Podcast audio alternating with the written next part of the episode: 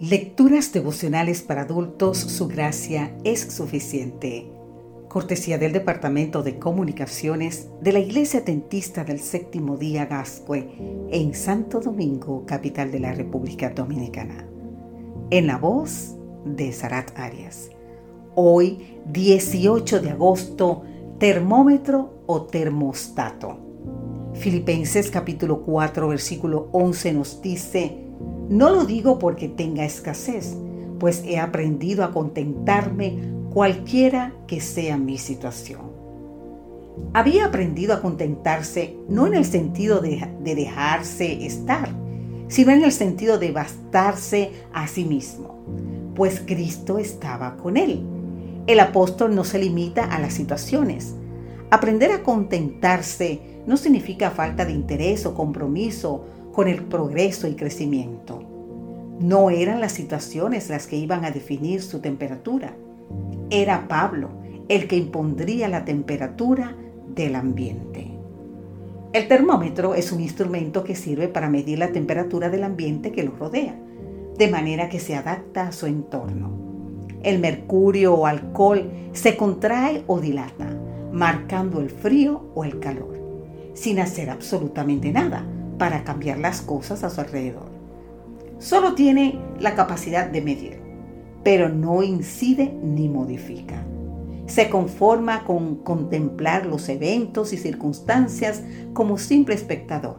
Su principal virtud y propósito es informar.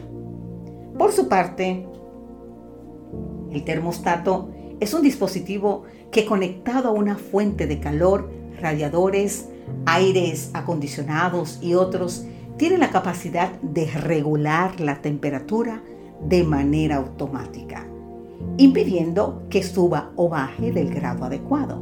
En otras palabras, tiene la virtud de transformar la temperatura de su ambiente hasta alcanzar el nivel necesario y suficiente para que todo su alrededor funcione perfectamente. No es un simple espectador, sino activo protagonista.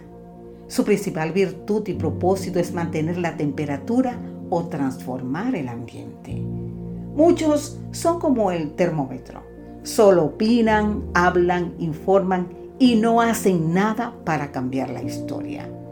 Otros son como el termostato no están sometidos a las circunstancias del ambiente. Siempre están contentos, se bastan por sí mismos en Cristo y son instrumentos para transformar el ambiente. Son como la sal que dan sabor o como la luz que ilumina la oscuridad. El creyente termostato, según Pablo, nunca se deja trastornar ni transformar por el mundo. Más bien, Él transforma y si es necesario, trastorna siempre para bien. Elena de White se refiere a estos creyentes termostatos de la siguiente manera.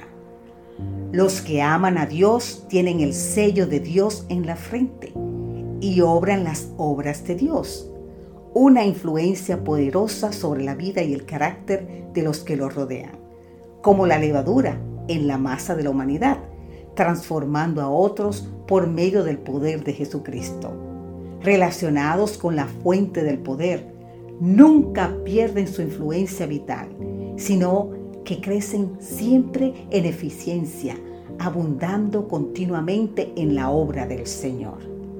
Como Pablo, sé un termostato protagonista. ¿Sabes cómo? Activo y transformador. Que Dios hoy te bendiga en gran manera. Amén.